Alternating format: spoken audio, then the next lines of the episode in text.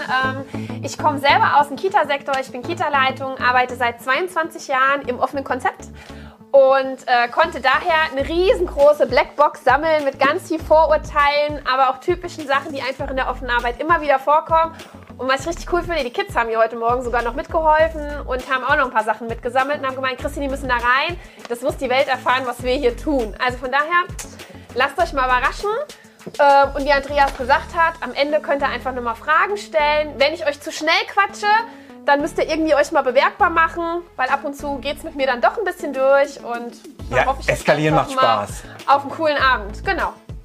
Okay. Sehr gut. Okay, wa- warte mal. Also du, äh, nur noch mal ähm, zu erinnern, also du bist Expertin dafür, weil du Ja. auch selber damit arbeitest, schon Genau. seit Jahren mit dem offenen Ja. Konzept. Das war für dich wahrscheinlich für, in Corona-Zeiten auch eine große Herausforderung. Das war die Hölle. Das war die Hölle. Also Ja. vor allen Dingen für diejenigen, die auch offen arbeiten ähm, oder wieder zurück zur offenen Arbeit wollen. Nach Corona hat sich ja auch einiges geändert. Es gab wahrscheinlich auch Kolleginnen, die gar nicht mehr zurück wollen, die auf einmal gemerkt haben, oh, geschlossen arbeiten, das macht ja Spaß. Und dann kriegst du einen großen Konflikt. Aber jetzt rede ich ja schon wieder. Scheiße, jetzt machst So du schnell mal. geht's. Ja, okay, genau. Erklär mal, wie, wie das funktioniert. Also vom Prinzip her ist es so, ähm, ich habe den Titel ja auch so genannt, Blackbox offene Arbeit, weil es heißt ja immer die offene Arbeit. Ähm, kann ich euch gleich schon mal irgendwie vernichten, löscht es aus dem Kopf. Es gibt nicht die offene Arbeit, sondern es muss aufs jeweilige Haus passen. Und ähm, also das ist jetzt so, was ich aus 20 Jahren Erfahrung einfach mitbringe, genauso wie ich die Fachkraftausbildung auch dafür genossen habe. Ähm, du hast immer wieder mit Vorurteilen zu tun und daraus hat sich dann ja so eine Kiste entwickelt. Und mit der, die würde ich jetzt einfach mit euch gemeinsam eröffnen und immer einen Zettel ziehen und euch dazu drei Takte erzählen. Ich hoffe, das passt. Ja. Vielleicht könnt ihr mir einen Daumen mal hoch. Jetzt macht gleich jemand so, nee. Nee, geht gar nicht. Alles können, klar. können wir heute mal über Essen sprechen? Äh, heute leider nicht. okay, also ich würde den ersten Zettel ziehen. Ähm, ja, geil. Erste Frage ist schon wieder cool. Geht offene Arbeit denn in jeder Kita? Also, mega coole Frage, kriege ich auch ganz oft gestellt. Ähm, nein, geht's nicht, weil es hängt einfach mit anderen Faktoren zusammen. Nämlich A, muss das Team stimmen. Du kannst nur offen arbeiten, wenn du ein Team hast, was offen ist, was da Bock drauf hat, was es umsetzen will. Die räumlichen Gegebenheiten müssen auch passen, weil auch die sind nicht immer passend. Aber da kommen wir weiter dazu. Ich meine, du kannst auch nur gut in der Gruppe arbeiten, wenn auch da die räumlichen Bedingungen stimmen. Und das Thema Haltung im Haus muss passen. Hast du eine offene Haltung, kannst du offen arbeiten, hast du das nicht, wirst du immer wieder ins Stolpern kommen und das Haus wird es nicht richtig leben und ruckzuck entstehen daraus Konflikte und das muss einfach dann immer wieder bearbeitet werden. Also von daher geht nicht automatisch in jeder. Kita. Nein. Das heißt, nur weil ich es mag, Ja. heißt es noch lange nicht, dass ich es umsetzen kann. Das wäre also sinnvoll, wenn ich Leitung bin oder Fachberatung oder wenn ich einfach Teammitglied bin und wir mit dem Gedanken spielen, dass wir erstmal gucken, ob wir überhaupt die, Genau. Die, diese äh, Grundvoraussetzungen schaffen können, um offen arbeiten zu können. Genau. Ah ja. Also das ist total wichtig ähm, und das muss auch einem vorher bewusst sein. Du hast ja ganz, ganz viele Träger, die derzeit auf die wunderschöne Idee kommen, oh, mein Haus stellt um auf offene Arbeit, weil wir Personal sparen dadurch. Das funktioniert nicht. Also dann kann man auch dem Träger ganz schnell sagen, fahren Sie die Einrichtung mit Ansage gegen die Wand. Das wird total funktionieren, weil das noch keiner richtig in der Einrichtung leben konnte, umsetzen konnte, ähm, sich reinführen kann, weil da auch einfach Themen bei Pädagogen aufkommen, wie zum Beispiel meine Kinder, deine Kinder. Aber ich verrate nicht zu viel. Es gibt ja noch Zettelchen. Ähm, genau, der nächste Zettel. Ähm, jeden Tag, jeder Tag ist anders. Und da muss ich echt sagen, das stimmt. Also in der offenen Arbeit kannst du vieles planen und hast auch deine Regeln und deine Strukturen oder auch deinen Tagesablauf, ähm, was zur jeweiligen Einrichtung passt, aber trotzdem ist jeder Tag anders. Also in der offenen Arbeit muss dir einfach bewusst sein, dass du mega flexibel sein musst, weil du eventuell vielleicht den Bereich wechselst oder ähm, weil vielleicht einfach von den Kindern ein anderes Thema kam, das wird aufgegriffen macht aber auch wieder spannend. Also ich zum Beispiel wollte nicht mehr in der Gruppe arbeiten. Ich glaube, jede Kollegin wird die Krise mit mir kriegen, weil die erste Frage, die ich den Kindern morgens im Raum stelle, ist, und, was machen wir? Und dann entscheiden die mit und planen mit und schon hast du eine Lebendigkeit und ähm, alle haben einen richtig guten Tag. Und das ist zum Beispiel auch unser Ziel. Ich möchte einen schönen Tag haben und den haben die Kinder verdient und ich aber auch. Und von daher mache ich es mir mit den Kids dann meistens gemütlich oder habe dann eine Energie, wo wir einfach gemeinsam gucken, wo landen wir heute. Wenn ich Genau. jetzt eine Kollegin bin, die so ganz ritualisiert arbeitet und am besten so ganz viel Kontrolle und Sicherheit braucht und am besten immer einen Tag, der sich fast immer wieder, wie täglich grüßt das Murmeltier, wiederholt. Wenn ich so etwas brauche, was ja noch nichts über meine pädagogischen Fähigkeiten sagt, ähm, wäre das offene Konzept dann wohl eher nichts für mich. Nein, weil du nicht offen genug bist. Also nur eine Tür aufmachen heißt nicht, ich arbeite offen. Ah. Das reicht nicht. Ganz viele Für Einrichtungen. einige Kitas schon. Ja, deswegen bin ich da ja auch immer sehr kritisch. Also ich habe viele gute offene Einrichtungen erlebt. Ich habe aber auch viele Häuser gelebt, die einfach nur sagen, oh, ich mache eine Tür auf und dann arbeite ich offen und die Kinder dürfen von einem Zimmer ins andere hüpfen. Nee, das ist nicht offene Arbeit, ja. Besonders schön ist, wenn sie dann überall mit ihren Bildkarten sich irgendwo dran pinnen müssen und dann noch geschimpft kriegen, weil sie es vergessen haben. Also das ist nicht die offene Arbeit, sondern offene Arbeit fängt bei einem selber an. Du brauchst eine Offenheit, eine Haltung dazu, dass du dich halt auch mal führen lässt von den Kindern, dass du gemeinsam mit denen den Tag entdeckst und ähm, ist eine gewisse Risikobereitschaft Genau. ja auch, ne? Ja. Und ein, ein, ich kann mich fallen lassen, ich Ja. kann auch mal mich vielleicht von Vorgaben verabschieden, ich Ja. kann mich darauf einlassen, auf etwas, was ich vorher noch nicht durchdacht, durchfühlt habe oder auch noch nicht irgendwie durchgeplant habe. Genau. Total spannend. Das ist eine Deswegen, Fähigkeit, ja. Jeder Tag ist anders, was es aber auch wieder wertvoll macht. Nächster Zettel, oder? Ah ja, geil. Auch eine schöne Antwort, die wir immer wieder kriegen. Keine Regeln in der offenen Arbeit. Also die Frage habe ich heute Morgen den Kindern gestellt. Und ähm, witzig ist, wenn wir Besuch bekommen bei uns in der Einrichtung, fragen natürlich dann auch diese Menschen immer, und habt ihr Regeln bei euch im Haus? Weil das Vorurteil ja ist, da gibt es keine. Und dann müsstet ihr mal den Regelkatalog dieser ungeschriebenen Gesetze unserer Kinder euch anhören, was man alles darf und was man alles nicht darf und was du jetzt heute auf keinen Fall darfst, was ich aber wieder darf. Also ist schon lustig zu beobachten, ähm, wie sich Sachen entwickeln. Und was ich an unseren Kindern echt schätze, wenn sie zum Beispiel, ähm, bei mir wissen die, die dürfen auf den Baum klettern oder wir haben eine ganz, ganz hohe Rutsche. Und dann sagen die auch ganz klar, wenn ich nicht im Garten bin, oh Uschi, geh mal rein, hol die Christine raus, bei dir dürfen wir das nicht, ja. Und dann sorgen die dafür, wenn sie das dann an dem Tag machen möchten. Und das macht so spannend. Und bei uns gibt es auch Regeln und Strukturen, ja, die sind ganz wichtig, genauso wie Rituale. Ähm, aber die sind immer wieder neu verhandelbar, auch mit den Kindern. Das bedeutet, also für mich hört sich das auch so an, als wäre das Thema Partizipation Ja. nicht einfach nur ein Thema, wo alle sagen, ja, ja, ist wichtig, sondern das ist ein, ein gelebtes, äh, eine gelebte Haltung. Ja. Ohne die würde es gar nicht funktionieren. Genau. Und da sind wir wieder beim, also wieder beim Thema, du brauchst die Offenheit, du brauchst die Haltung ähm, und die muss im Haus stimmen. Und dann kannst du das dementsprechend einfach umsetzen. Wahrscheinlich hast du auch noch so Zettel, äh, auf denen später auch steht, ähm, mehr zum Thema Haltung. Denn es gibt ja viele Leute, die sagen, okay, wir wollen das in unserem Team einführen, haben aber vielleicht noch nie genau diese Dinge vorher abgecheckt. Also die Räumlichkeiten, die Umgebung, das Ki die Kita als Gebäude, aber auch noch nicht die Menschen. Ja. Also wenn wir jemanden haben, der so verschlossen ist oder der eher irgendwie absolute Kontrolle benötigt, äh, klare Sicherheit, wie täglich grüßt das Murmeltier. Ich brauche jeden Tag, am besten ist der super durchstrukturiert und von mir geplant. Ähm, das haben die vorher wahrscheinlich oft nicht gecheckt, die Leute. Und dann haben die solche Leute, versuchen ein offenes Konzept zu leben, dann wird es schwierig, oder? Genau, dann wird es schwierig, weil du hast Sand im Getriebe. Das spielt nicht hineinher. Und dieser Mensch arbeitet eigentlich gegen das, was er in sich selber drinne fühlt. Und was passiert, das kann nur so in die Hose gehen. Und dann hast du ganz schnell Konflikte auch innerhalb von einem Team. Ja. Und das muss ich dazu sagen, in der offenen Arbeit bleibt es dann nicht in einer Gruppe, weil die gibt es ja nicht mehr. Sondern du hast dann, wenn du den Sand im Getriebe hast, merkst du es ganz schnell im Haus. Und dann muss darüber auch gesprochen werden, wie gehen wir jetzt damit um. Und ähm, also ich habe zwei Häuser begleitet, die dann auch in die offene Arbeit gegangen sind. Die haben einen Teil vom Team auch verloren, weil die einfach gemerkt haben, es ist doch nicht meins. Ich komme da nicht rein, ich finde da nicht meinen Weg. Und dann ist es auch gar nicht schlimm zu sagen, hier hör zu, ich habe es probiert. Ja. Ich merke einfach, es ist nicht meins. Ich brauche ein bisschen mehr Leitung, ein bisschen mehr Kontrolle, ein bisschen mehr Führung. Ich möchte lieber eine Gruppe und meine Struktur, meine Sicherheit haben.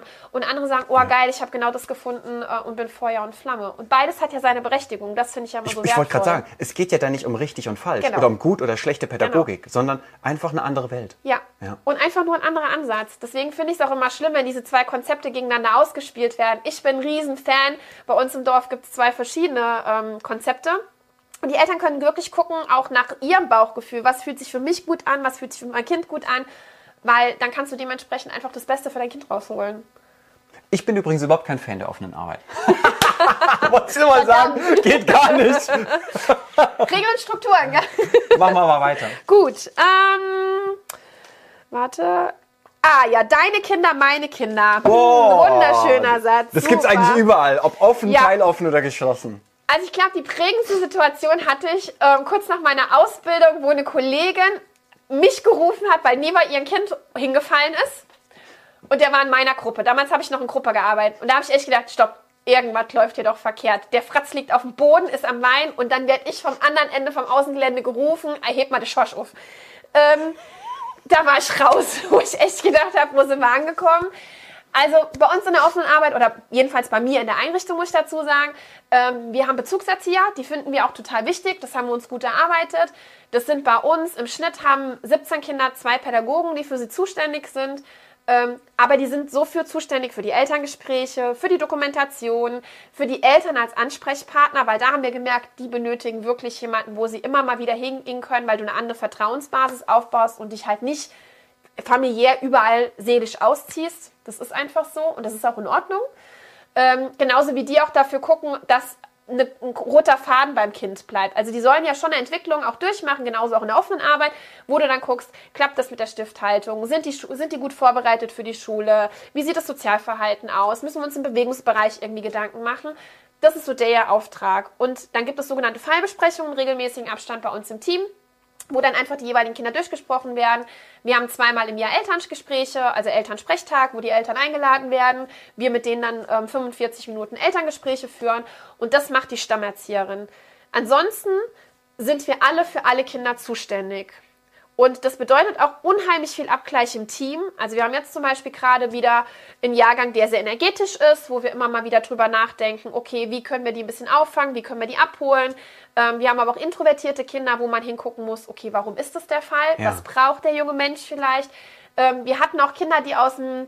Ähm, ja, ich würde es jetzt mal in den Autismus-Spektrum-Störungsbereich kamen und die brauchen ja nochmal eine ganz andere Begleitung in der offenen Arbeit. Die sind ja ruckzuck überfordert. Also musst du gucken, wie kann ich diese Kinder unterstützen, begleiten und wer nimmt die auch ein Stück weit mit an die Hand. Oder wir haben auch Kinder, die aus Fluchterfahrungen gekommen sind, wo keine Sprache stattfinden konnte von Anfang an. Musst du auch gucken, wie kannst du das gewährleisten ja. und bist für die da. Und da gibt es dann regelmäßigen Abgleich auch im Team. Okay, wo stehen sie gerade? Bei wem haben sie gut angedockt? Ja da geht es dann über Beziehung. Riesenvorteil ist es nicht automatisch die Bezugserzieherin in der Verantwortung, weil nicht automatisch matchst du mit dem Kind. Vielleicht ist es gerade jemand ganz anderes. Und dann kann man sich gegenseitig super unterstützen. Und dafür schätze ich mein Team echt unheimlich.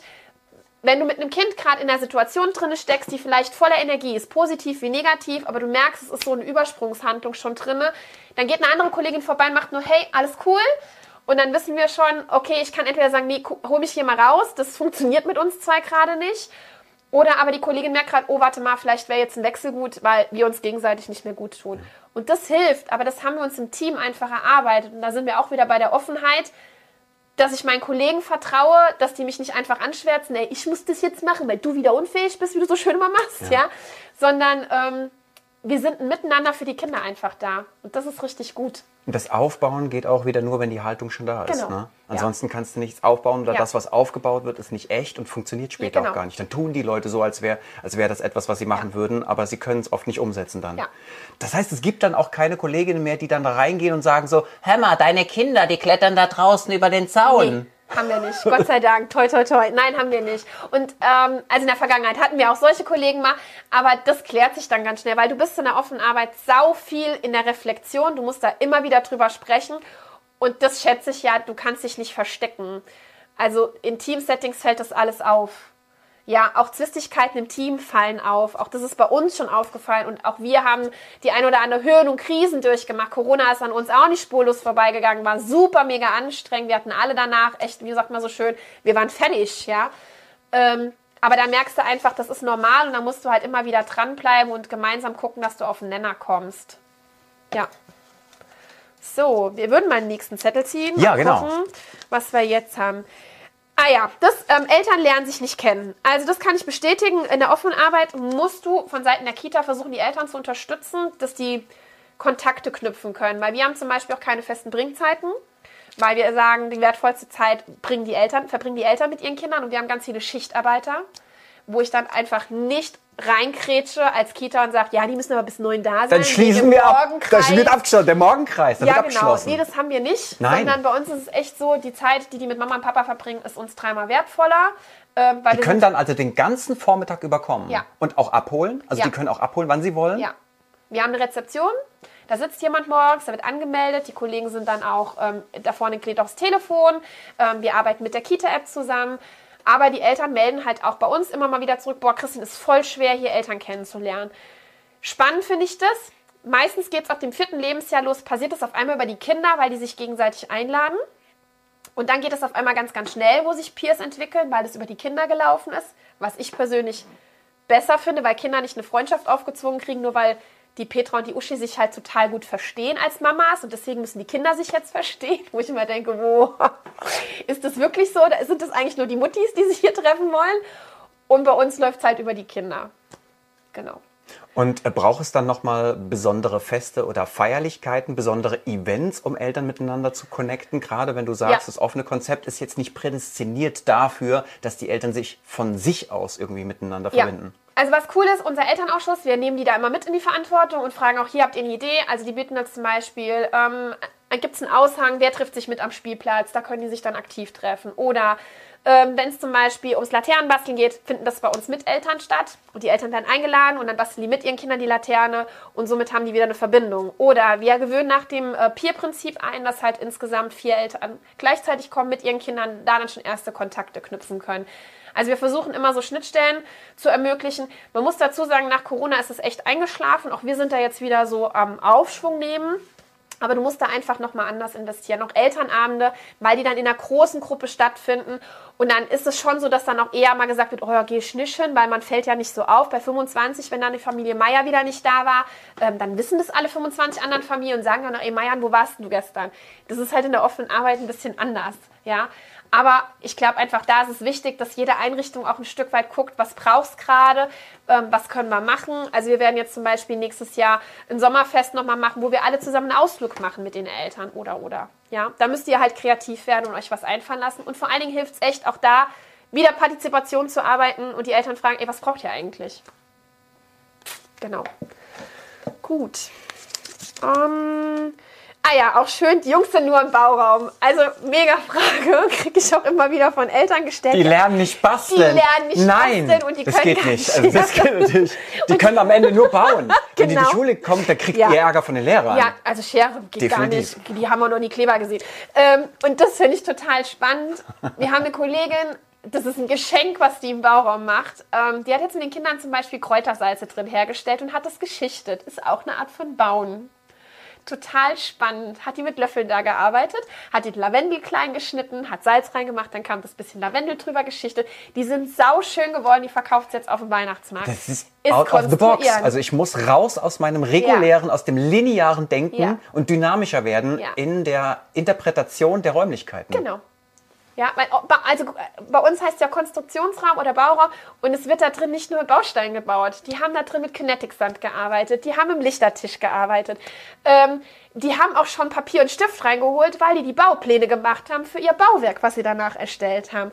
Die haben auch schon Phasen gehabt, wo die alles leer geräumt haben, dann waren nur Decken, Wäscheklammern und Kisten drin. Auch das ist Bauen total spannend zu beobachten. Aber lass, lass mal, weil die, die, wahrscheinlich schreiben die das jetzt schon als Frage auf für später bei, bei der Q&A-Runde.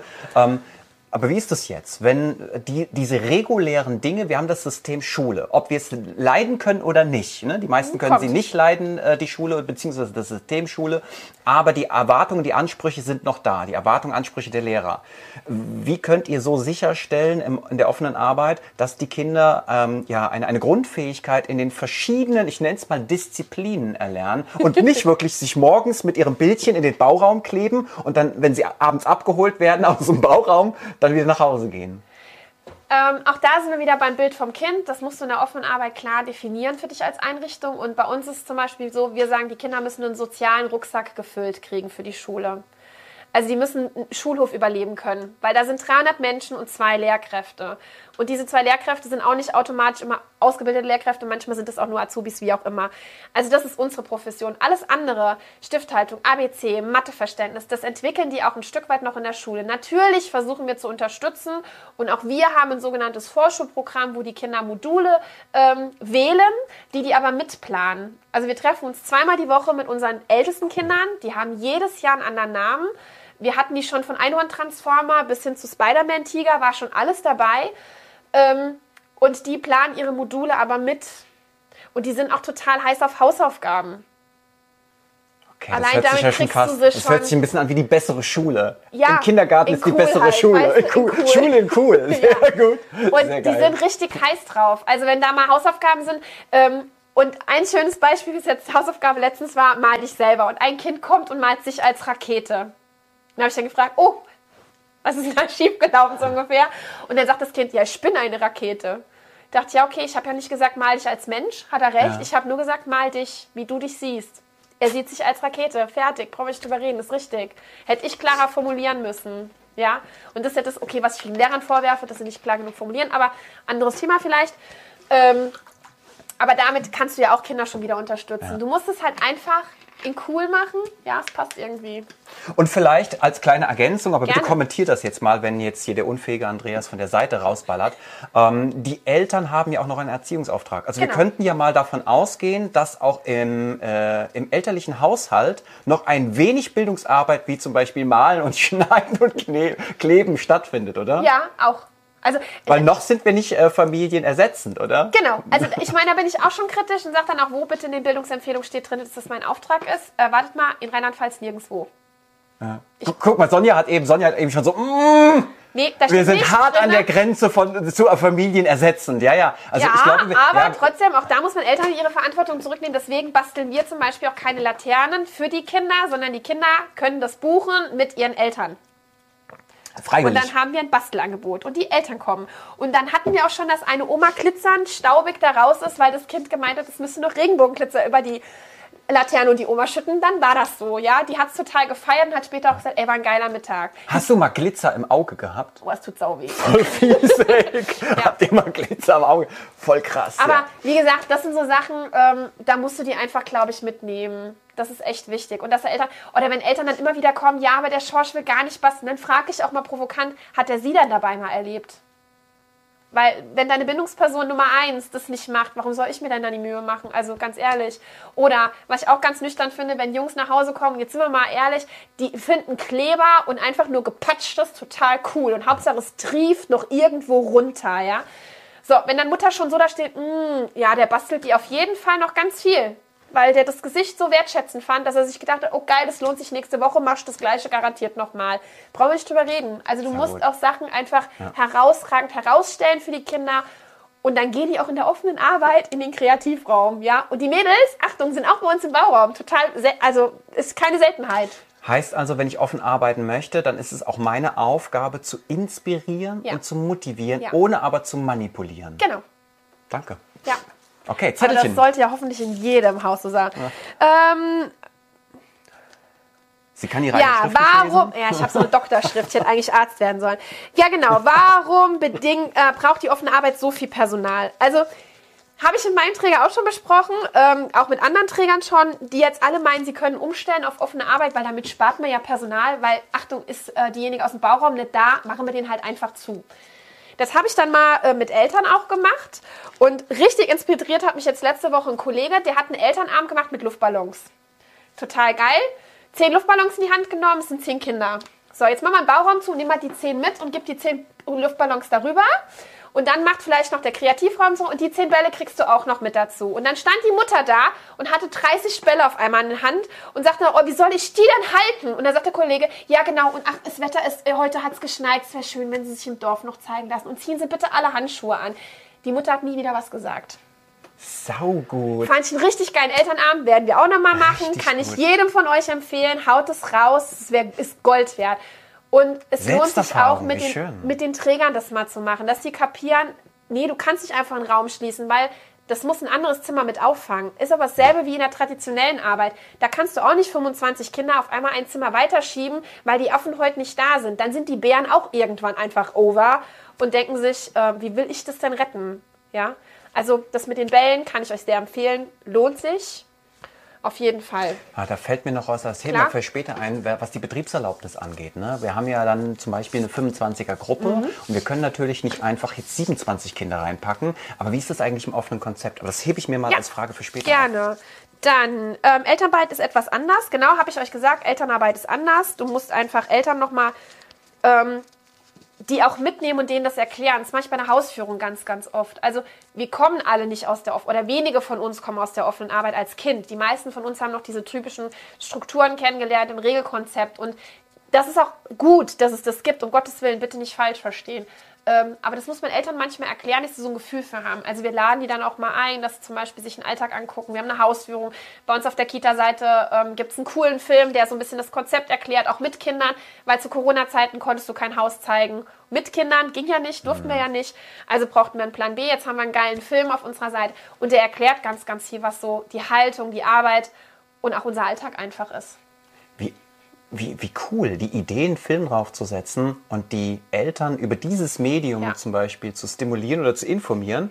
Und damit habt ihr euch ein Stück weit auch die Arbeit gespart. Vor ja. allen Dingen ist es vielleicht auch ein Medium, das die Eltern eher auch konsumieren können anstatt sich dann nochmal einen Termin mit euch zu machen und zu erklären zu lassen, wie das Ganze jetzt funktioniert. Also du hast oft so beides. Viele sagen, sie haben den Film gesehen und haben dann nochmal Fragen oder umgekehrt. Wenn dann Eltern sagen, oh, ich kann mir das gar nicht vorstellen, wie es ist mit Kindern, ja. dann sage ich mal, gucken Sie sich doch mal unsere Seite an, da, sehen Sie es.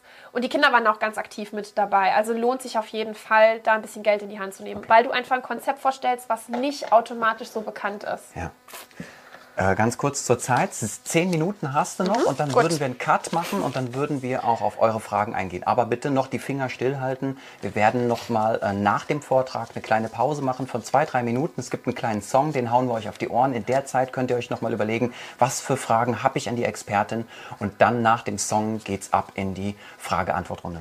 Genau, die Frage war jetzt nochmal gewesen, warum klappt offene Arbeit ähm, nur, wenn alle mitziehen? Wie gesagt, weil du Sand im Getriebe hast. Und ähm, das fällt einem echt irgendwann auf die Füße. Du kannst das mal eine Zeit lang aushalten, wie man das vielleicht auch in der Gruppe kann, wenn die Affen und die Bären nicht miteinander reden. Aber irgendwann gibt es so eine Stimmung im Haus, die knistert und dann wird es ungemütlich und da muss man auf jeden Fall dran gehen. Deswegen das A und O in der offenen Arbeit, es ist echt Reflexion äh, und immer wieder hingucken. Wo stehen wir gerade? Also wenn ich überlege, wie oft wir das Thema haben, U3-Bereich, weil wir auch eine offene Krippe haben, also die Panik, wir machen das auch mit Kleinen.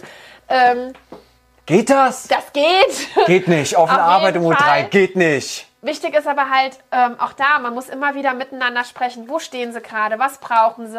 Ähm, wie müssen wir es vielleicht nochmal optimieren? Wie müssen wir genauer hingucken? Heißt einfach, das ist eigentlich unsere Teamsitzung. Die sind immer wieder am Nachjustieren von unseren Prozessen, wo wir gerade Also auch da die Kompetenz, die ich brauche als Kita-Fachkraft, tatsächlich ähm, meine Arbeit und mich selbst zu reflektieren. Ja. Und zwar permanent. Ja. Und das am besten ohne persönlich betroffen zu sein und heulend ja. rauszurennen. Ja.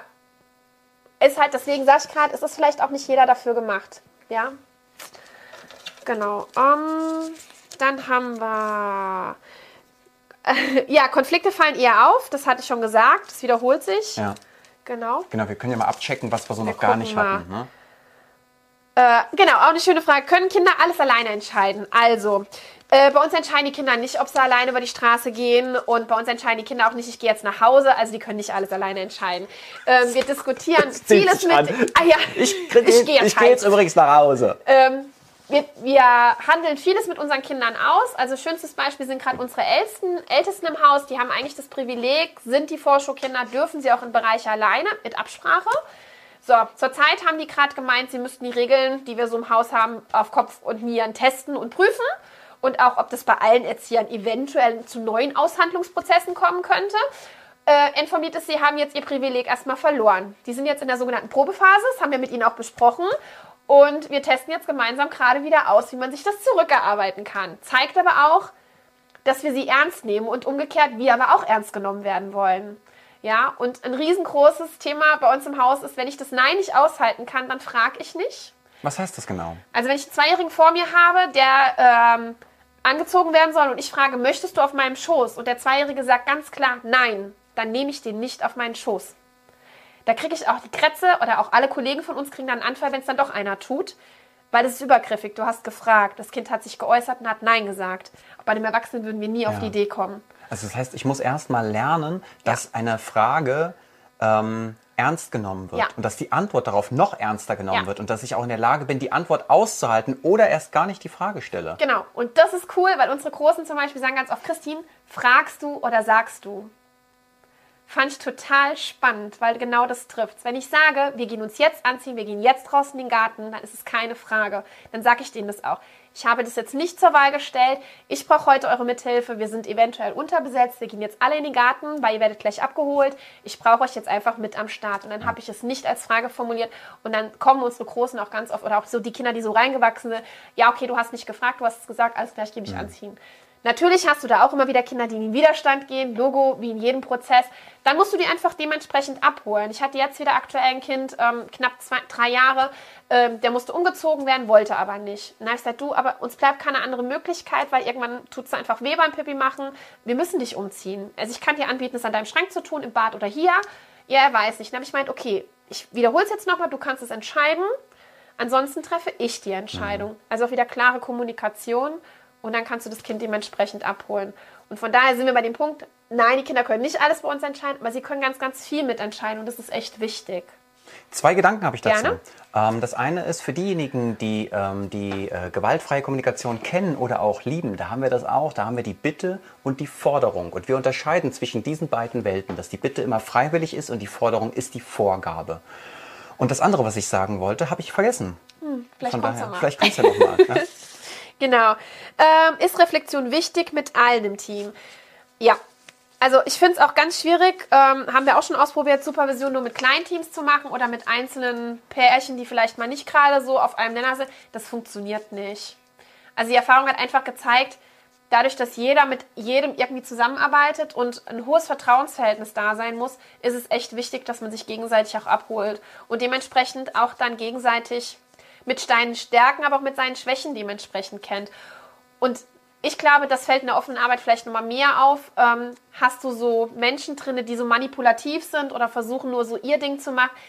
Auch das fällt ruckzuck auf. Und es gibt dann auch wieder Sand im Getriebe, mhm. woraus man dann wieder gucken muss, passt das alles. Ja, dann noch? sind wir wieder bei der Prägung, auch ja. bei der Biografiearbeit. Ja. Also wenn ich selber zum Beispiel in mir ähm, zwar, ich habe kein demokratisches ähm, Weltbild in mir. Ich bin zwar demokratisch groß geworden, also intellektuell, mhm. aber vielleicht in einem Eltern- oder einem Haushalt, in dem das Prinzip äh, herrschte, äh, ich bestimme über dich und ich sage dir, ob du richtig oder falsch bist. Und wenn ich damit geprägt wurde, dann fällt es mir vielleicht auch viel schwerer, ja. in diese in diese Haltung zu kommen, oder? Ja. Dass ich dann nicht anfange, unterbewusst zu manipulieren, weil ich auf etwas hinaus will, weil ich schon weiß, was ich gerne hätte und die Kinder dahin führe, anstatt mich auf den Prozess einzulassen, ja. dass die Kinder mich führen. Und dann bist du wieder am Nachstruggeln, passt das, passt das nicht. Ja. Und umgekehrt kommt auch noch dazu, dafür schätze ich halt auch mein Haus oder meine Leute, ähm, die sind super unterschiedlich. Also wir haben Menschen in unserer Einrichtung, die sind eher ruhiger vom Temperament her. Dann haben wir so energetische Live-Bündel, hallo, hier bin ich. Und dann haben wir aber auch welche, die das mal sein können und mal nicht sein können, ja. Und das macht es aber aus. Also alles wird gebraucht und alles und die Kinder suchen sich das auch. Und das finde ich immer total wertvoll. Und ein krasser Indikator in der offenen Arbeit ist auch, wenn jemand nicht ins Haus passt. Bei Hospitation merken wir das zum Beispiel. Ah, kriegst du direkt ein Feedback, weil die Kinder gehen nicht in das Zimmer. Also die meiden das, die haben dann da keinen Bock drauf, die geben dir direkt eine Resonanz, ey, läuft gar nicht. Ähm, oder die sagen dir das dann auch irgendwann, gehen dir, ey, sag mal, was war das heute für einer? Der geht ja überhaupt nicht. Ja, super spannend. Wow, also dann seid ihr aber sehr im Flow schon. Ja. Dann seid ihr sehr da drin ja. in dieser Welt und dann fällt so, sofort alles auf, ja. was, was in diese Welt nicht passt. Ja. Okay. Und trotzdem fällt es auch uns, also es ist uns auch schon auf die Füße gefallen. Auch wir mussten nachjustieren und haben nach Corona uns wiederfinden müssen, weil wir aus was rauskamen. Ähm, was nicht so geschwommen ist, weil wir mussten ja auch in Gruppe umstellen und da waren wir mega überfordert mit, weil keiner mhm. von uns das mehr gefühlt hatte. So, ich glaube, wir haben noch für zwei Zettel Zeit Gut. und dann machen wir einen kurzen Break. Ah ja, auch eine schöne Frage. Müssen alle Pädagogen alles können? Nein, müssen sie nicht.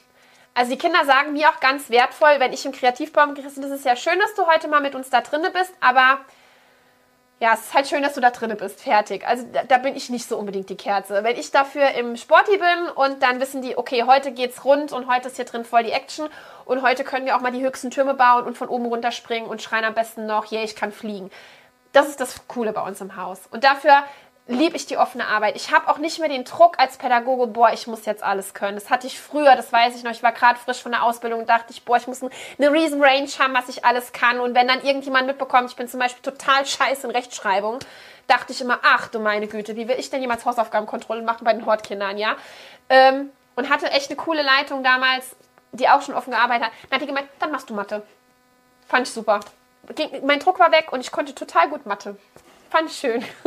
Und für die Kinder war es dann auch gut, ja. Oder die, die kein Deutsch konnten, ja, du weißt auch nicht, wie es geht. Ich so, nee, ich habe auch keine Ahnung. Und es war für so ein Kind, boah, die konnten so andocken, weil die waren dann so dankbar, ja. Oder wenn ich zum Beispiel ein Pferd male, ähm, ja, es könnte auch ein Hund sein, dann sagen die Kinder auch von wegen, oh, ist doch trotzdem schön. Weißt du, so, wie sie halt Kinder dann so sind mhm. und die sind trotzdem froh, dass da ja nicht Picasso jetzt auf einmal vor ihnen ist. Dafür, wenn sie wirklich ein kompetentes Pferd brauchen, gehen sie zu einer anderen Kollegin und kriegen das dann da gemalt und ist auch okay.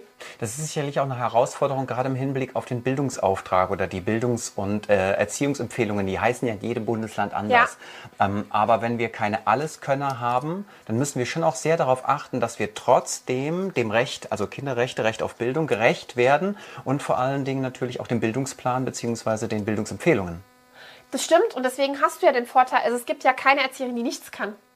Habe ja. ich noch nie erlebt. Aber die kompensieren sich. Das heißt, die eine kann was, genau. die, dafür kann sie was nicht und das ja. kann dann die andere, sofern die dann auch immer da ist. Und wenn jemand nicht da ist, auch dann findet man Lösungen. Wie gesagt, dann sieht halt mein Pferd halt aus wie ein Hund, aber für das Kind ist es trotzdem wertvoll gewesen. Ah, weißt du? hast mich nicht überzeugt. Nee, weiß ich. Aber, aber muss auch nicht. Ich glaube, das hast du ja in Familienverhältnissen auch nicht automatisch. Da hast du ja auch nicht ja. immer die, die ja. Möglichkeit. Wichtig ist, dass du Kindern aber zeigst, okay, warte mal, komm, dann gehen wir ins Internet gucken, guck mal, so sieht ein Pferd aus. Was hat denn mein, mein Hund, Pferd, wie auch immer, an Ähnlichkeit? Und da bin ich ja dann auch wieder dabei, wie hole ich das Kind ab. Wir sind nicht alle Picasso geworden. Also Barack Obama hat mal einer von euch gesehen, wie der einen Stift hält? Der, der hält den so wie die, ganz wie die Finnen, oder? Ne? Hält der hält so den total komisch ist Linkshänder, wenn ich das richtig ja. noch im Kopf habe. Achtung, ist der damals einer der mächtigsten Männer auf der Welt geworden. Komisch, ohne Stifthaltung. Wie ist der durch die Schule gekommen? Also, ja. Einen Zettel schaffen wir noch Einen und dann wir gehen noch. wir in die Pause. Ah, auch eine schöne Frage. Offen geht nicht bei integrativ. Ähm, also ich finde, Ach, das, das wollte ich eben noch sagen. Inklusion, mhm. Integration, wie auch immer wir es mal gerne nennen wollen, Wortglauberei, funktioniert das in der offenen Arbeit?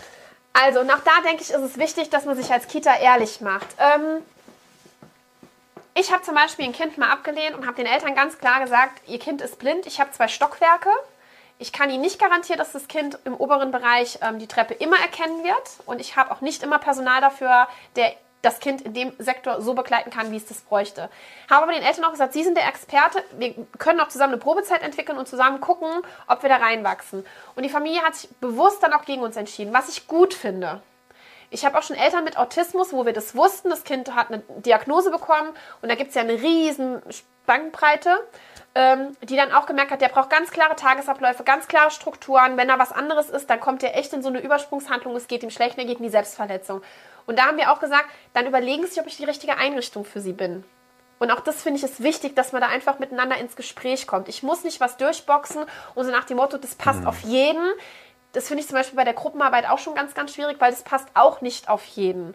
Und deswegen sollte und da man immer nicht nur um die Inklusion, ne? da geht es einfach um, um was für ein Menschen, was, was für ein Wesen hast ja. du in dir. Ne? Bist genau. du jemand, der auch mit dieser vielleicht Wuseligkeit ja. gut umgehen kann, auch mit diesem so, entscheide mal ganz viel selbst, ja. wir befähigen dich oder brauchst du sehr viel Geborgenheit, Klarheit und einen eher kleinen Raum, um zu wachsen? Genau.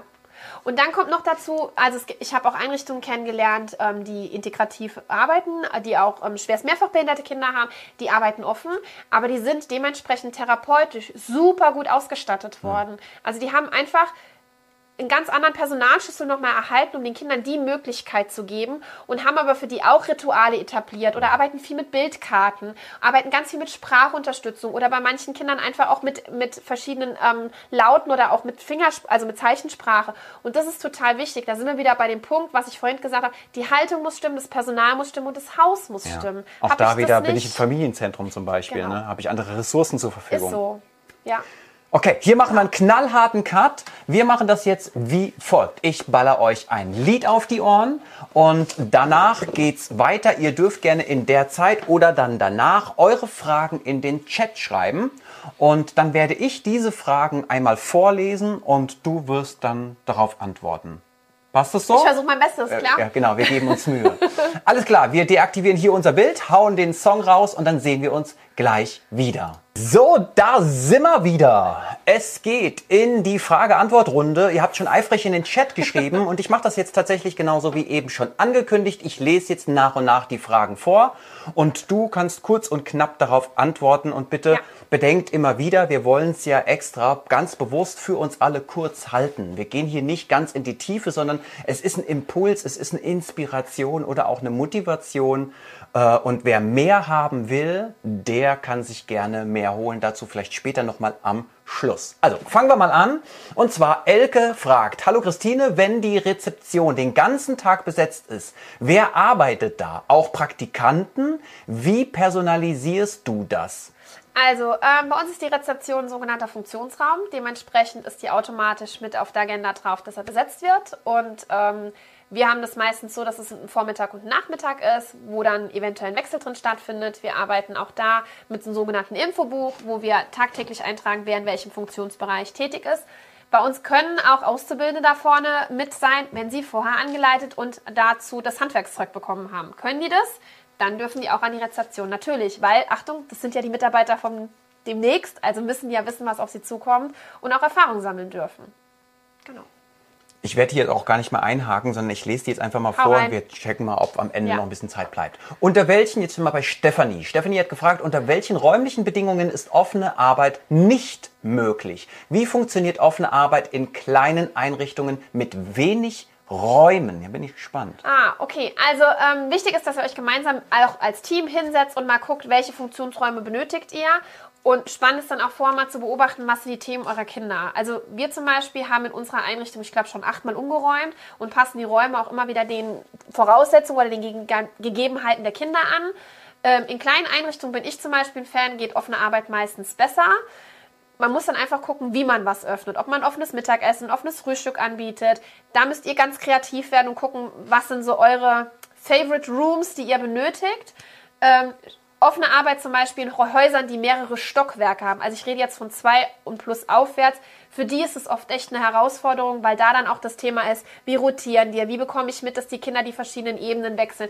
Ähm, das meine ich, da muss man einfach hingucken. Oder wenn ihr Häuser habt, die zwei verschiedene Standorte haben und in der Mitte einfach nur ein schmaler Flur ist. Auch für diese Häuser ist das dann oft eine Herausforderung. Hm. Ja. So, jetzt kommt die Frage aller Fragen. Alleine arbeiten. Alleine arbeiten. Und zwar von Susi. Susi fragt, alleine arbeiten? Fragezeichen, Ausrufezeichen. Also Susi, das Gute ist, du bist ja nicht alleine. Weil, ich kann dir ja schon mal sagen, wenn du eine Erzieherin am Haus ist, dann hätte das Haus an dem Tag zu und hätte einen Notfallplan zu bedienen. Alleine bist du nicht. Sondern es kann sein, dass du einen Funktionsraum alleine übernimmst. Aber auch da ist ähm, auch wieder wichtig, dass man miteinander guckt, dein Raum ist ja nicht mit 25 Kindern besetzt. Oder sollte der das doch sein, wie bei uns zum Beispiel das Sporty, dann ist klar, dieser Raum wird mit zwei Kollegen besetzt. Also auch da müsst ihr einfach gucken, welche sind eure Hauptschlagadern, wo braucht ihr mehr Personal drinne. Und dementsprechend müsst ihr das dann einfach in eurer Range, wie ihr das aufbaut, äh, personalisieren. Und dann ist es auf einmal ganz klar. Außengelände zum Beispiel sind bei uns auch immer zwei Leute. Ja, und wenn andere Räume an dem Tag weniger besetzt sind, weil alle Kinder im Sommer raus wollen, ja, dann lasse ich doch keinen Kreativraum mit einer Kollegin und einem Kind auf, sondern dann frage ich das eine Kind, hier, komm mir die Malsachen mit rauf, wir malen draußen, mach den Krea zu und dann habe ich eine dritte Kollegin draußen. Und das ist das, was ich sage. Ihr braucht eine unheimlich hohe Flexibilität und Absprache miteinander. Und bei uns ist zum Beispiel die Hauptschlagader äh, die Rezeption, weil die koordiniert ist, weil die unten sitzt und echt jede Räume mitbekommt und dementsprechend auch mal durchklingelt und anruft und sagt, hier Leute, ich brauche jetzt bitte einen zweiten im Bauraum, kann oben einer abgezogen werden. Ah, die ist wie so ein Regisseur oder eine genau. Regisseurin. Ja, okay, da laufen cool. die Fäden zusammen. Genau. Und das brauchst du halt einfach.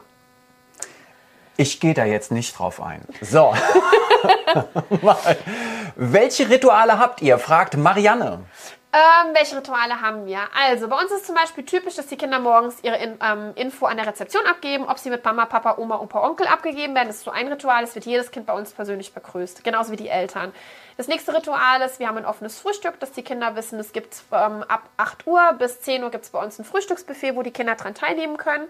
Danach ist die Mensa kurz am Saubermachen. Ab 11 bis circa 1 Uhr haben wir ein offenes Mittagessen.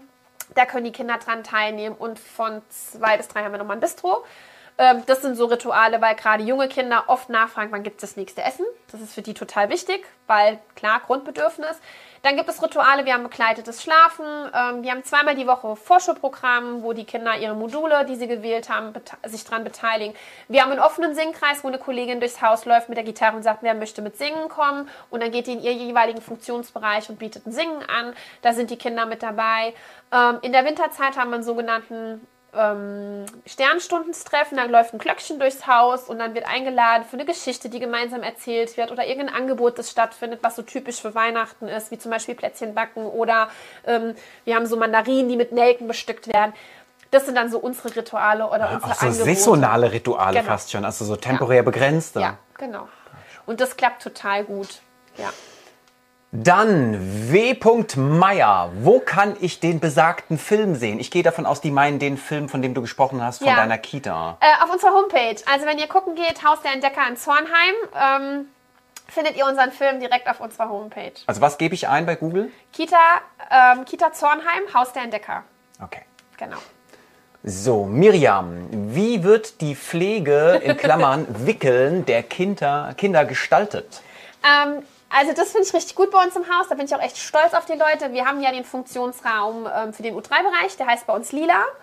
Und da sind äh, drei pädagogische Fachkräfte drin, ähm, die übernehmen meistens die Kinder, die auch aus, in dem Raum noch nicht so raus möchten, weil das ist denen ihr An Anker, ihr Safe Place, ähm, ihr Ankommen. Also gerade für den jungen Bereich haben wir einen eigenen Funktionsraum. Und ähm, die werden darin gewickelt, sind die dann so weit und wollen, werden Flücke und wollen so das, ich nenne es jetzt mal die Welt erkunden. Dann geben die Kollegen eine Info, du hör mal, der Fritz und der Peter, die sind jetzt soweit. Ähm, und die kommen am Anfang immer so ungefähr bis zu meinem Büro. Und wenn du sie dann quäkeln hörst, dann gehst du raus und denkst dir so, oh, okay, vielleicht Selbstüberschätzung oder ist irgendwas anderes. Aber die wachsen so langsam rein und dann geben die Kollegen auch die Info, du, der hat noch eine Windel. Ähm, und dann wird es auch koordiniert, weil wir fragen die Kinder, wer darf dich wickeln? Und es kann passieren, dass du sieben Erzieher aufzählst und die siebte Erzieherin war dann das Nonplusultra und die darf wickeln. Und dann Okay. geht die wickeln. Also selbst ich kam schon aus dem Erstgespräch, Christine, ähm, du müsstest wickeln. Und dann habe ich der Familie gesagt, sie müssen kurz warten, ich muss wickeln. Und dann Ich war sehe das ich so. seh, ich seh da schon eine so Denkblasen bei einigen. So, ja, aber Herbst, Winter ist jeder krank, da fehlt's permanent. Da Ja, kann dann das, ich was die ist, wenn der auf. nicht da ist? Die Dann- primäre Wickelperson, muss es eine sekundäre Genau, also ich zähle auch immer nur wichtig. Bitte nur die Kollegen aufzählen, die auch vor Ort sind. Ansonsten ist es Okay. wieder frag nicht ohne Nein, ja. Spannend.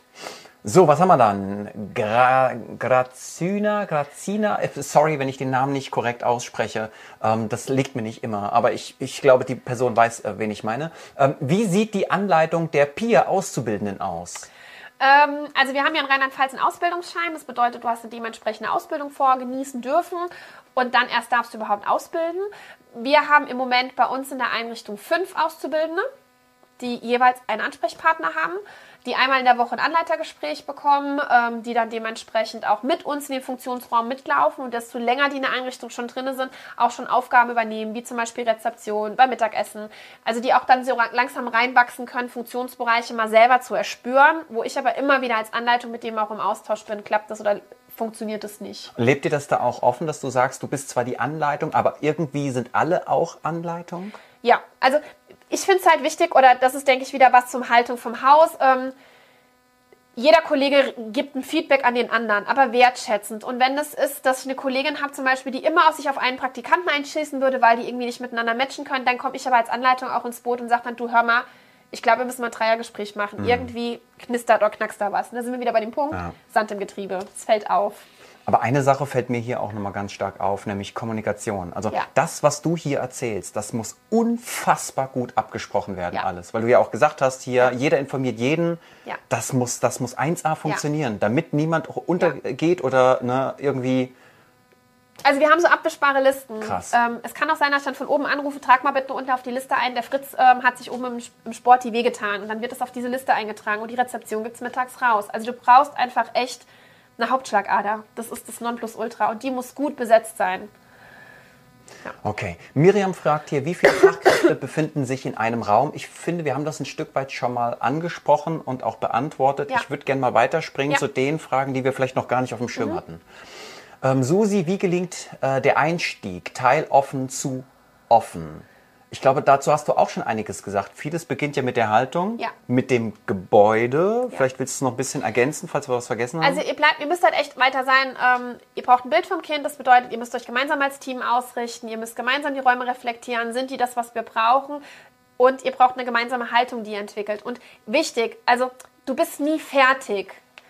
Auch wir sagen, wir sind nicht fertig mit der offenen Arbeit, weil es gibt nicht die offene Arbeit. Wir sind uns immer wieder am entwickeln und am weiterfinden, weil auch wir Menschen uns verändern, ja? Also auch wir entwickeln uns ja weiter, verändern uns, bringen neue Impulse rein, waren vielleicht auf einer geilen Fortbildung oder oder oder und dementsprechend musst du halt immer wieder gucken, dass du es nachjustierst und dass es einfach passt. Wichtig ist halt Kommunikation. Ja, und auch wieder die Einstellung, dass wir nie ankommen, dass Ja, es genau. nie ein Ende gibt, Nein. sondern dass wir immer im Prozess Ja. sind und dass der Prozent, Prozess absolut dynamisch und wandelbar ist. Genau. Das muss sich abhaben können. Ja. Und es gibt nicht viele Menschen, die diese Dynamik und diese Wandlungsfähigkeit auch tagtäglich annehmen können. Genau. Ne? Ja. Du bist du wieder bei der Öffnung. ja. Marianne, wie läuft das Mittagessen, Schlafzeit, Gartenzeit ab? Ähm, also wir haben, ähm, auch, wir, auch wir gehen immer wieder in andere Kindergärten und gucken uns das an und haben vor sechs Jahren ähm, eine Einrichtung genossen, die mit 15 Kindern ähm, ein sogenanntes offenes Mittagessen gestaltet hat. Witzig ist, bei uns ist die Mensa mittlerweile einer der kleinsten Räume. Es können 15 Kinder bei uns zum Mittagessen kommen und es ist ein offenes Mittagessen. Also die sagen dem sogenannten Flurdienst Bescheid, hier, ich würde jetzt gerne essen am großen Tisch mit meinen zwei Freunden und dann sagst du den Kindern Bescheid, wenn der Platz frei ist. Bei uns essen 90 Kinder innerhalb von zweieinhalb Stunden. Ähm, wir mussten uns davon davon verabschieden, du wirst nicht für 90 Familiensysteme automatisch das Essen-Angebot finden, wie, wie die das von zu Hause kennen, weil wir ja alle aus einer anderen Biografie essen und ähm, dementsprechend auch mit der Kultur dann umgehen. Und wir haben im Team auch ganz lange darüber gesprochen, kann jeder Pädagoge mit den Kindern essen. Also wenn ich selber ein Thema mit Thema, Thema Essen habe, aus was für Gründen auch immer, dann werde ich das nicht so wertfrei weitergeben können wie für eine Kollegin, die das Thema nicht hat. Ja? Und dementsprechend haben wir da einfach hingeschaut. Ähm, die Kinder haben das in Buffetform, die können sich das nehmen. Jetzt muss ich dazu sagen, Glück, wir sind Selbstversorger, unsere Einrichtung kocht komplett frisch. Dementsprechend hast du dann auch schon Ressourcen, mit denen, wo du mit der Küche auch nochmal Rücksprache halten kannst. Wir haben zwei pädagogische Kräfte, die die Mensa begleiten, die die Kinder unterstützen, ähm, ja, mit ihnen dann die Tische sauber machen, dann kommt der nächste rein. Ähm, das hat ein bisschen bei uns gedauert mit diesem auf Tür auf Tür zu, aber wir haben ganz, ganz wenig Konflikte noch mit den Kindern. Also es hat aufgehört zum Teil, zum Beispiel mit diesem äh, Fritz bleib sitzen, wir essen den Nachtisch zusammen oder Frederik kannst du sitzen bleiben, bis die Gruppe fertig ist weil Frederik konnte das vielleicht nicht, weil Frederik es von zu Hause nicht kennt. Und das hat ganz gut geklappt. Beim Schlafen ist es so, unsere Jüngsten gehen schlafen. Wichtig ist aber auch in unserem Haus, jedes Kind hat das Recht dazu. Wir wecken keine Kinder, wir zwingen keine Kinder zum Schlafen. Ich zwinge auch keine Kinder wach zu bleiben. Auch nicht zum Essen? Nein. Die kriegen dann trotzdem ihren Nachtisch? Ja. Und wir haben sogar Kinder, die mit dem Nachtisch anfangen. Verrückt. Ähm, und ich habe auch Kinder, die eine Woche lang nur Parmesankäse gegessen hätten. Wenn man da nicht ein Thema draus macht, hört das auch auf, weil die merken, es ist langweilig. Klappt total gut. Da muss ich ja mit, mit da, da müssen wir Kita-Fachkräfte auch mit den eigenen Glaubenssätzen ganz Ja, stark total. arbeiten. Ne? Auf jeden Fall. Mann, Mann, Mann, ja. Ähm, und beim Schlafen ist es so, wir haben zwei Leute, die ähm, beim Schlafen dabei sind, weil wir halt auch Krampfkinder hatten ähm, und da haben wir daraus gelernt. Und dadurch, dass die ja auch zum freien Mittagessen gehen, kommen die auch nacheinander in den Schlafraum. Und das Coole ist, so kann halt wirklich jeder auch nochmal das bekommen von seiner Erzieherin oder der Erzieherin, die da drin ist. Ähm, kriegt vielleicht mal so ein bisschen gebobbeltes oder wird nochmal eingepuckt oder wie auch immer. Okay. So, nicht wundern bitte, ein paar Fragen überspringe ich hier einfach, weil wir deren Antwort oder ein bisschen was schon dazu gehört haben. Ich gucke so ein bisschen mal rein. Ähm, ist die offene Arbeit für sehr große Einrichtungen geeignet? Kommen wir auch wieder dazu. Ihr müsst halt gucken, was ihr am Team habt. Ja, hast du ein Team, was offen ist, können es auch sehr große Einrichtungen. Also ich habe mit 165 Kindern auch schon offen gearbeitet. Es ist machbar. Lass es mal so stehen. Genau. Ne, dann checken wir ab, dass wir noch ein bisschen was haben. iPhone von Carina. Fräulein iPhone von Carina. Wie bewegen sich die Einjährigen im Haus? Gibt es einen Raum, in den sich äh, die Einjährigen auch zurückziehen können? Ich glaube, du hattest sowas von Ja. einem Safe Place erzählt. Genau, Ne? also wir haben einen Funktionsraum, der nennt sich bei uns Lila und ähm, da sind unsere Jüngsten drin und da starten die auch. Und wir gewöhnen ähm, nicht nach dem Berliner Eingewöhnungsmodell ein, sondern wir haben letztes Jahr umgestellt ähm, nach Peer-Prinzip. Ah, guck mal, da kommt auch gleich eine Frage dazu. Aber erstmal W. Meier nochmal. Wie wird mit Personalmangel umgegangen, wenn keine Räume geschlossen werden? Also, ähm, bei uns fährt der Notfallplan. Was heißt das in der Ja, Umsetzung? Wir haben einen Handlungsplan in Rheinland-Pfalz, den mussten wir im Landesjugendamt auch vorlegen. Ähm, ich kann natürlich kleine Räume, also wir haben auch sogenannte Nebenräume, die wir freigeben können, wenn wir alle da sind, die ich aber auch reduzieren kann, wie unseren Snuselraum oder wir haben sowas, das nennt sich ähm, unser Spielezimmer. Das sind keine Hauptschlagadern, die kann ich auch mal schließen. Damit kann ich ein bisschen kompensieren und spielen. Durch unsere fünf Azubis haben wir natürlich auch nochmal eine größere Range, auf die ich zurückgreifen kann, die ja auch mit unterstützen. Aber wir fahren trotzdem, wenn wir merken, wir kommen über die Personalisierung, was nicht mehr gut fürs Kind ist, ähm, oder fallen drunter so rum, dann ziehen wir den Notfallplan. Entweder mit verkürzten Öffnungszeiten oder halt auch mit Kinderzahlen. Die reduziert Weil- werden. Ja, zum Wohle der Kinder. Ich kann Puh, jetzt hast du dich aber gerettet. Nee, ich war kurz vorm so. Eskalieren, Leute. Nein, weil geht ja nicht. Also ich kann ja nicht, wie wir vorhin, das hatten wir den Bällen, 30 Bälle einer Ja. Kollegin geben, ist raus. Funktioniert nicht, machen wir nicht. Okay, Marianne, nochmal, finden die Peer-Eingewöhnungen in einem Extraraum statt? Ähm, also witzig, haben wir ausprobiert, ist voll in die Hose gegangen, fanden die total uncool. Die Kinder sind direkt drüber und wollten wissen, was ist denn in dem Raum da los, ähm, wo die anderen unterwegs sind. Und da sind wir wieder bei dem Punkt, ähm, die haben das wahrgenommen, die Kollegen, die die Eingewöhnung gestartet haben und haben dann direkt einen Tag später umgeswitcht und sind in den Raum gegangen. Und jetzt kommen wir wieder zu dem Punkt, ich kann euch nicht sagen, wie die nächste Peer ist, weil Achtung, jede Peer ist anders und du musst immer gucken, was du hast und dementsprechend die Offenheit mitbringen und dich eventuell darauf einlassen, dass du zwischendrin das Modell nochmal umbaust. Wow, ich spüre auch deutlich für mich eine Herausforderung, wenn ich einfach nur zuhöre. Einiges davon hat bestimmt damit zu tun, dass ich äh, anders darüber denke und anderes hat wiederum damit zu tun, dass ich genau mit dem zu tun habe, womit viele von euch wahrscheinlich zu tun haben. Das ist so im Kopf eine Idee davon, wie mhm. das nur laufen kann, aber nur weil das in meinem Kopf so ist, heißt das nicht, dass das die einzige Möglichkeit ist, wie es genau. laufen könnte. Ja, das zum Thema Peer Group, okay. Ähm, jetzt haben wir hier ein Raum, eine Fachkraft. Wie viele Kinder? Susi fragt nochmal danach, okay, wenn jetzt da die Kollegin Britta ja. in dem Bauraum ist oder in der, im Atelier oder wo auch immer, wie viele Kinder nimmt die denn dann? Zwei, fünf, sieben, zehn? Bei Personalmangel dann 20? Also, wir kommen nochmal zu den Bällen. Ihr müsst gucken, dass sich das gut anfühlt. also, Tage, jeder für sich darf das entscheiden. Es hat damit zu tun, pass auf, wenn ich im Sporti bin, mir machen 20 Kinder da drinnen nichts aus, weil ich aber auch den Überblick habe und weil es mir damit gut geht. Weil, wenn was passiert, will die Unfallkasse und auch die Elternschaft und auch der Anwalt von mir wissen, Frau Stark-Fürsicht, waren sie sich sicher, was sie da gemacht haben. Konnte ich das vertreten? Dann ist es in Ordnung. Konnte ich das nicht vertreten? Leute, dann habt ihr euch für irgendwas reinquatschen lassen. Das mache ich bei meinen Leuten auch nicht. Ich habe im Außengelände zum Beispiel zwei Kollegen, die ganz klar sagen, ich brauche jemand Drittes draußen. Dann ist das so. Dann muss ich drinnen gucken, dass ich die Ressource freischaufel oder mit den Kindern in die Verhandlung gehe. Du, hör mal, wir schließen den Raum. Es muss noch einer mit raus. Ihr müsst immer, also es muss sich für euch rund anfühlen.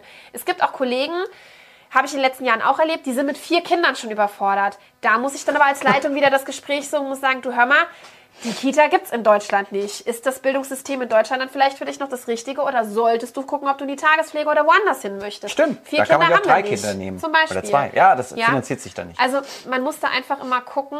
Ähm, aber ich zum Beispiel lasse mich nicht in Räume quatschen.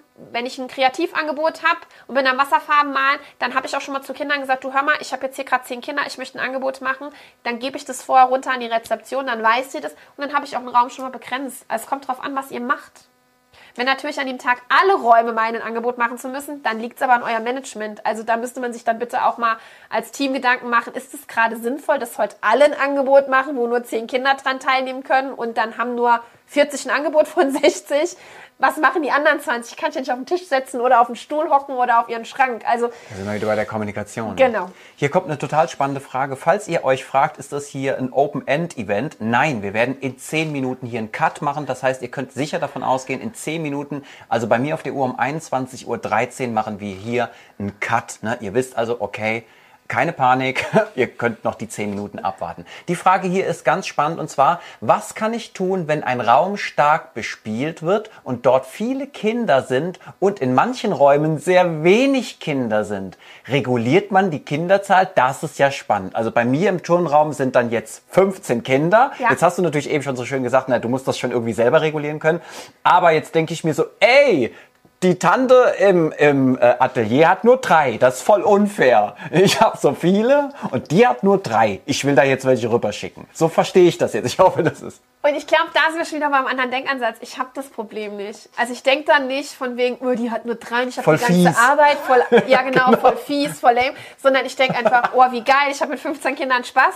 Weil ansonsten habe ich die Verantwortung für mich zu sorgen und zu sagen, hallo, ich brauche bitte jetzt eine Unterstützung. Und umgekehrt, ey, wie toll, die drei Kinder können mit der Kollegin vielleicht gerade, keine Ahnung, ein, ach, was weiß ich, ein Einhorn basteln, whatever, ja. Mhm. Ist doch wertvoll. Und wenn wir den Luxus haben, ist doch voll schön. Beim nächsten Mal bin ich vielleicht dran und habe nur vier. Also ich merke immer wieder, viele Fragen, die wir haben, und ich sage ganz bewusst wir, die sind so organisatorischer Natur, aber de facto dahinter steckt eine Haltung. Ja. Also wir versuchen es organisatorisch zu klären, deswegen ist die Frage funktional gestellt und du weist immer wieder darauf hin, naja, das kannst du funktional gar nicht beantworten, mhm. weil das hier mit einem Wert, mit einer Prägung, mit einer Haltung zu tun hat. Genau. Ja, Das ist ganz wichtig generell für ganz viele Ja. Fragen, die wir haben.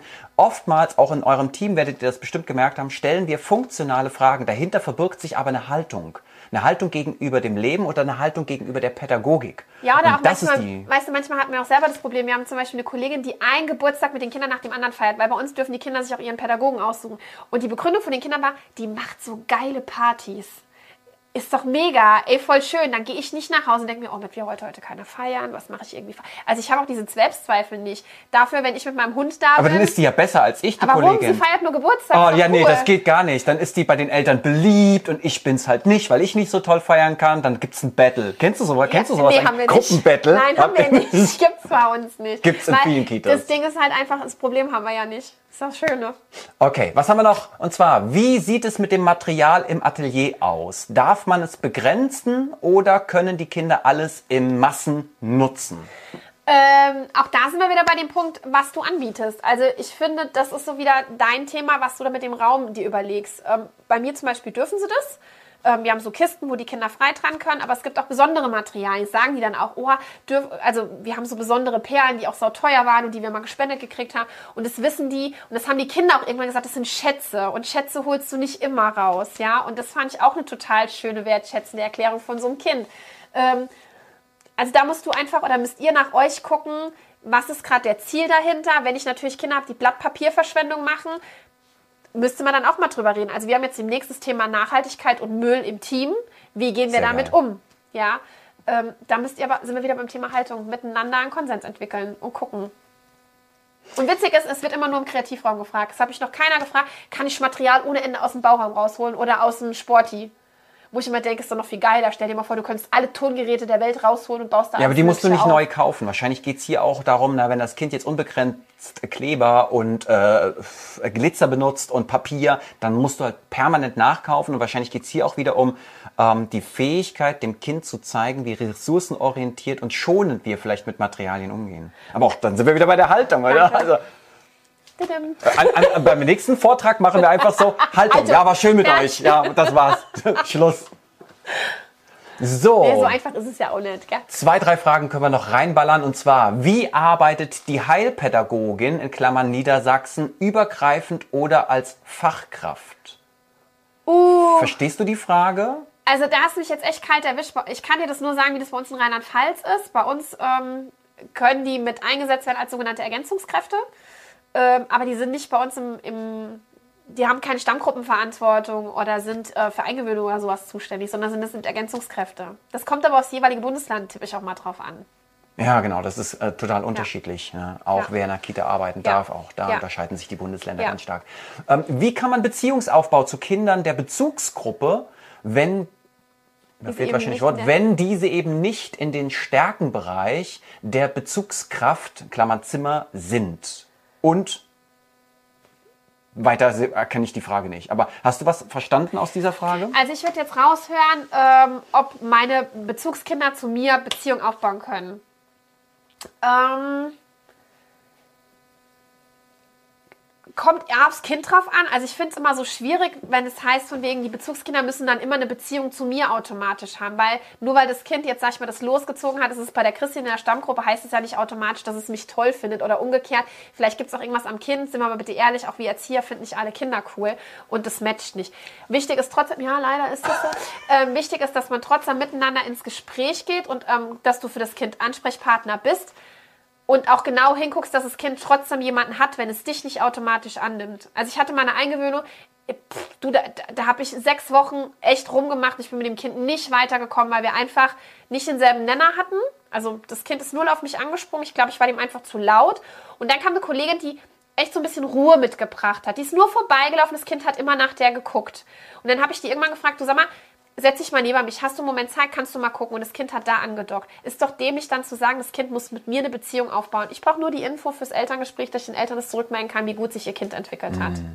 Wir haben bei einigen Eingewöhnungsmodellen sehr statische Handlungsprozesse und ich denke mir auch so, es ist wichtig, dass wir Kita-Fachkräfte lernen, wieder etwas flexibler auch mit mit Konzepten und äh, vorgegebenen Prozessen umzugehen. Also ich finde es halt wichtig, du machst ein Kind auch ganz schnell abhängig von dir. Und was passiert dann? Jetzt sind wir bitte mal ehrlich, Erzieher haben heute eine riesengroße Möglichkeit, sich umzuorientieren. Was passiert denn mit diesen kleinen Ja. Seelen, wenn du auf einmal gegangen bist und du hast die vorher aber so abhängig von dir Ja. gemacht? Ich finde es immer wichtiger, dass Kinder lernen, es sind ganz viele Menschen für dich da. Also man sagt ja auch so schön, für ein Kind brauchst du ein ganzes Dorf. Und genau das bietet halt die offene Arbeit. Sie bietet ein ganzes Dorf. Und man muss einfach nur wirklich hingucken, dass jedes Kind auch jemanden findet, der fürs da ist.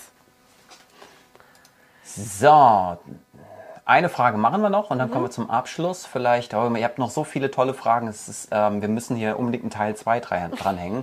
Entscheidet jeder Erzieher am Tag selbst, in welchen Raum er geht? Oder gibt es einen Plan? Wie wird das Personal verplant oder aufgeteilt? Also bei uns ist es so, wir rotieren im, im Quartal und dann gibt es eine Teamsitzung. Entweder haben die Kollegen, wir haben jetzt verschiedene Modelle schon mal ausprobiert, entweder haben wir alle zusammengesessen und haben alle an dem Tag ihre Wünsche abgegeben und dann haben wir da rumgebastelt und es war eine Teamsitzung, wo wir alle echt fertig waren, weil so viele Wünsche geäußert wurden. Oder wir haben das jetzt auch schon gemacht, jeder hat seinen Wunsch auf den Zettel geschrieben, es gab ein Kästchen und dann wurde das so ein bisschen vorsortiert von mir und meiner Stellvertretung und dann haben wir das ins Team gegeben und haben gefragt, ob alle damit d'accord sind. Ähm, da müsst ihr einfach gucken, was für euer Haus das Beste ist. Es gibt auch Häuser, die rotieren zum Beispiel wöchentlich. Da sind wir mittlerweile von weggekommen und sagen, wir rotieren lieber alle drei Monate, weil du oft Projekte oder Aktionen mit Kindern angefangen hast, die du gerne über einen längeren Zeitraum begleiten möchtest.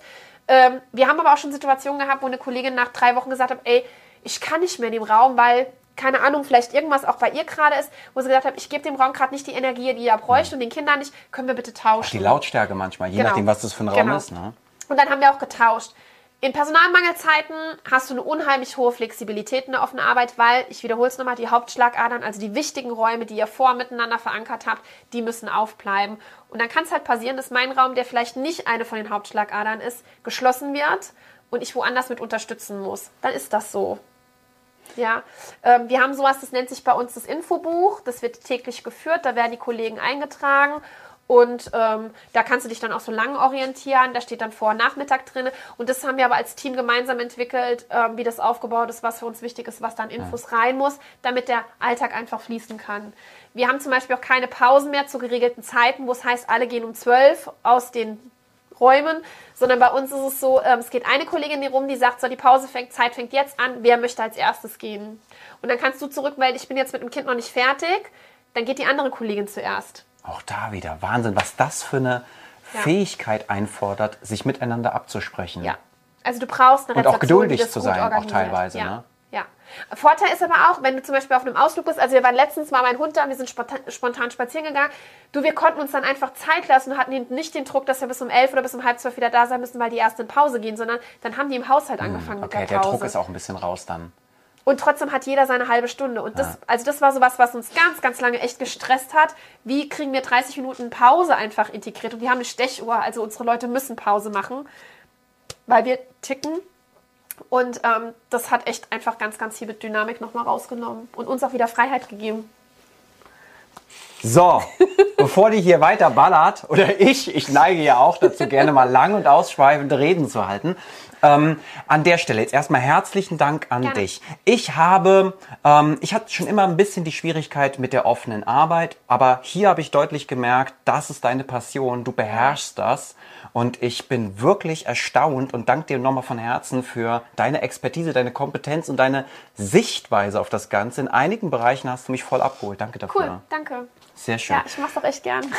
Euch da draußen, vielen Dank. 100 Leute waren am Start. Das heißt, der Kanal war voll, denn nur 100 haben wir reingelassen oder 100 hatten Platz. Ähm, vielen Dank für eure Zeit. Schön, dass ihr mit dabei wart. Vielen Dank auch für eure Fragen. Und wenn ihr euch jetzt hier nochmal fragt, ja, aber wir wollen das machen und wir wollen die Christine vielleicht mal haben. Tja, Christine und ich werden uns jetzt gleich mal unterhalten und wir checken mal miteinander ab, ob wir da nicht was Geiles bauen können für Team- und Konzeption, Kon Konzeptionstage oder für weitere Workshops oder Vorträge, so damit ihr auch was äh, davon habt. Also an der Stelle erstmal herzlichen Dank, habt noch einen schönen Abend und jetzt Achtung, wir haben es aufgezeichnet, nicht euch. Wir haben hier eine Kamera stehen und haben uns beide aufgezeichnet. Das heißt, ihr findet dieses Video schon bald bei YouTube und könnt das dann nochmal in Ruhe anschauen, könnt auch gemeinsam mit eurem Team nochmal drüber schauen und könnt auch gemeinsam mit dem Team an den Inhalten, die äh, du vor allem zum Besten gegeben hast, arbeiten. Das macht immer total viel Sinn und es geht ja nur eine Stunde knapp, dieses Video. Also, hast du noch ein letztes Wort? Ja, ey, wer Bock drauf hat, meldet euch. Offene Arbeit ist es, lo es lohnt sich, es ist ein geiles Konzept. Ich wünsche euch viel Spaß und vor allen Dingen gebt nicht auf. Man macht immer mal einen Schritt vor und zwei zurück. Ist normal. Hauptsache es lohnt sich.